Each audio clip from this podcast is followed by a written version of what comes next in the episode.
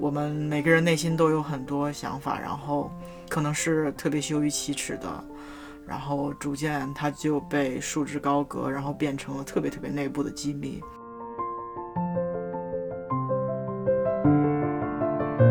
我理解的理性与感性的关系，它绝对不是非此即彼的，嗯，也大可不必去厚此薄彼。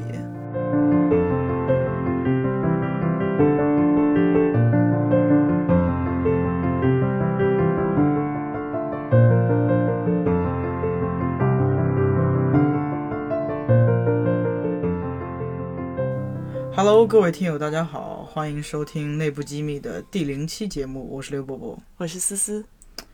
嗯，先跟大家说一下为什么要录这个第零期节目。嗯，因为熟悉播客的朋友可能都知道，第零期的话主要是介绍一下我们这个节目的起源和它的主要内容。啊，另外一方面也是给我们自己打一下气，因为第一次做节目，然后就会非常难以开始，然后有一个第零期的话，也会觉得稍微轻松一点。没错，嗯，那我们先自我介绍一下吧。我们两个是生活在澳大利亚的两个，一个是医学生，一个是刚刚毕业的新晋医生。对，老刘是那个医生，我是 还有一年才毕业的医学生。那个医生说的好像我们是一些很难以启齿的 专业的医生。嗯，跟大家说一下，我们就是为什么想做这个节目好了，因为就是可能在疫情期间，然后又经历了很多生活中的就是变化，所以感觉有很多内心的挣扎。然后这两年的话。嗯，对内心的思考也非常多。然后我平时的话，特别是我，因为我的毛病特别多，然后我就会 经常跟思思去就是吐槽聊我的心事。然后，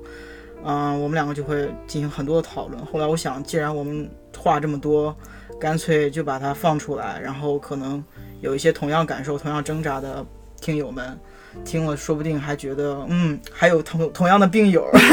还觉得可以受到一些鼓励，所以就是如果可以给嗯大家一些鼓舞和陪伴，就就非常圆满了。对我，我觉得这其实也不是说是一种大引号病这样子，对我我觉得是就是在我们刚刚踏入成年人的这个世界的时候，就会突然发现有很多东西是。没有人教过我们的，就哇，突然要真的，我我必须跟大家说一下，他真的太假了。刚刚踏入成年人的世界，这句话就，唉，我踏入了好多年了，我就刚刚毕业，所以就是那种啊，本来是学生，哇，突然就是进入社会那种，嗯，就会突然觉得。要面对的很多东西是之前没有预料到过的，没错。然后就是，其实我们是一下子被嗯扔到世界里面去，但就是同时又觉得跟这个世界没有产生足够的沟通。嗯，就是你觉得又每天被各种各样的事情包围，但是你同时又觉得好像很孤单。没错。然后这时候就是心里也有很多的挣扎。然后我觉得就是很多事情是就是也并不是说。有什么心理疾病，或者是抑郁症或者之类的，但是说出来又觉得很矫情，然后不说呢，又在心里面觉得很难受。我觉得可能很多人都有这样体验，所以我就觉得分享出来，告诉大家，就是就算是你有这些想法、这些痛苦啊，也不能说明你是个矫情的人，你是非常正常的。然后有很多人都跟你有同样的感觉，没错，而且就特别现在疫情的时候，我觉得有很多的痛苦都是大家可能共同在经历的。有很多的那种，可能是跟世界隔绝的孤独感，是真的是所有人在 share 这么这么一种感情。没错，就整个世界都在孤独，啊，然后就除了孤独之外，还有很多很多其他的感觉。就比如说，啊，我有很多人的陪伴，可是我还是很痛苦。就这种，就是你要说自己孤独呢，真的就显得特别假，然后可能还会被就是被嘲讽，嗯，但是它又确实是真实存在的。就所以我就希望通过做这样一个节目呢。嗯，让大家都可以就是就是去正视自己内心的这些就是感性的部分。嗯，那就先跟大家介绍一下为什么要叫内部机密这个名字。说是跟大家介绍，其实就是跟我们两个 还有我们的猫。啊，先来就是，anyway 就说一下内部机密吧。其实我的想法就是，啊，我们每个人内心都有很多想法，然后可能是特别羞于启齿的，然后逐渐它就被束之高阁，然后变成了特别特别内部的机密。嗯，然后甚至有些时候，由于我们不敢说、不想说，到最后连我们自己。都就是不知道这个机密了，就是它真的变成了一个秘密，因为我们自己也不想去窥探我们的内心，也不想去跟自己的内心交流，然后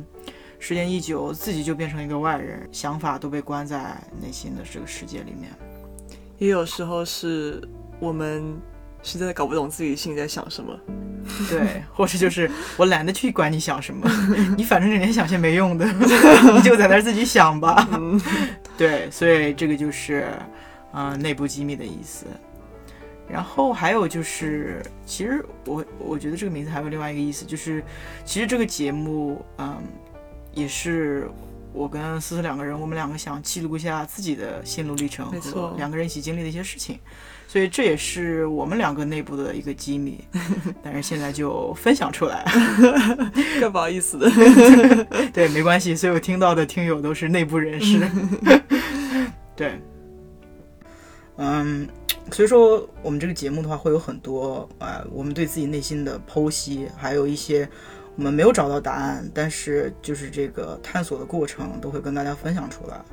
所以说，我们主要是重在这个真诚的分享，而不是就是不求这个表达漂亮，因为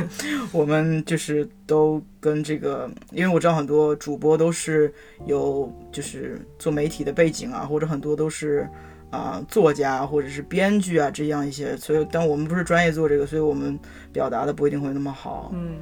嗯，对，然后另外就是。我知道很多就是医生，嗯，或者有医学背景的做节目，基本都是做医学科普项的东西。那我们这个节目的话，虽然是关注心理，但是绝对就是不是不是科普项的，因为心理健康，对，没错，也有点心理健康，但不是对，比如说科普心理疾病这样的内容。对对对，因为我们没有足够的干货去支撑。对，嗯，所以说我们就是。随便跟大家真诚的聊一聊吧，这样子。嗯嗯，然后之所以选择这个，嗯，就是播客这种形式，是因为我个人就是由于就是职业啊和生活的一些个人的，就是原因，我有很多的就是嗯，在路上的时候，然后我今年的话就嗯，就是播客陪伴我走过了很多很多的时间，然后就声音这种媒介给我感觉就是。它是非常就是有它的独特性，它就是特别能带给我一种就是亲切感，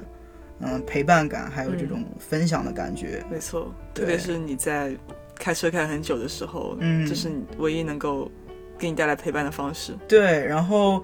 很多时候在深夜或者是天还没亮的，就是清晨开车，然后你如果就是有就是播客声音陪伴，就觉得哇，非常就好像是边上真的坐着一个伴儿，这种感觉就会让我听了觉得非常的就是暖心。对，然后就是，嗯，我觉得可能很多次就是在，嗯，独自在路上的时候，都觉得非常，就挺想要陪伴的，嗯，但又不是说是寂寞或者什么之类的感觉，就只是有的时候会突然就是觉得，嗯，不想和世界失去连接那种感觉。对，没错，然后就会有那一些比较比较感性的时候，但是这种感性又不是说会就是痛哭流涕之类的，只是心里面一些小小的感性的感觉。所以说，嗯，通过这档节目，我也特别希望跟大家就是可以交流一下，因为我相信很多人可能都跟我有过同样的挣扎，就是觉得感性是非常低等的、非常低级的，而理性就是非常高级的，就是觉得如果说这个人特别理性，你会觉得这人哇，好知性、好厉害、好成熟、好沉稳。嗯，如果说这个人很感性的话，仿佛就是一个贬义词。嗯，所以说，嗯。我自认为就自己是一个比较感性的人，然后我现在也完全可以就是跟这样一个感性的自己相对来说就是比较能接纳这样一个自己，嗯，然后我也希望大家也可以就是如果你也是个感性的人的话，你也可以接受自己感性的那个部分，因为就是我理解的理性与感性的关系，它绝对不是非此即彼的，嗯，也大可不必去厚此薄彼，对，然后其实，嗯。我一直很想就是做一档节目，嗯，但我觉得特别难以开始，因为就感觉就是嗯，就就好像在工作场合或者是以前上学的时候，总感觉那些可以就是出来就是做什么 presentation 的这种人，对，就是特别厉害。我就想，你是怎么有勇气去做这件事情的？就是你真的就是你有把这个领域研究到就是完全透透彻彻，可以讲吗？对，就是会会有这种感觉，然后我会。觉得自己也不会，我觉得我又不是说这方面的大师，我怎么配去分享这个，嗯，对吧？这个领域的事情，嗯。但我其实现在觉得，就是你完全没有必要，就是做成这个领域的一个 master，你才可以去跟大家去交流。每个人都可以去和这个世界去沟通。嗯，然后。这个万事俱备，它永远都是一种理想情况。没错，对，完美主义是个陷阱。完美主义绝对是陷阱，完美主义会害死人。对，完美主义会让你就是永远难以启程。没错，对，所以说我们就先不管三七二十一，先开始，对，先做成这个第零期，然后后面的节目就，嗯，史上雕花，巨石成塔，巨石成塔，Get our shit together。没错，没错，嗯。那我们的第零期差不多就介绍到这里，嗯，期待跟大家下期再见。对，大家马上见。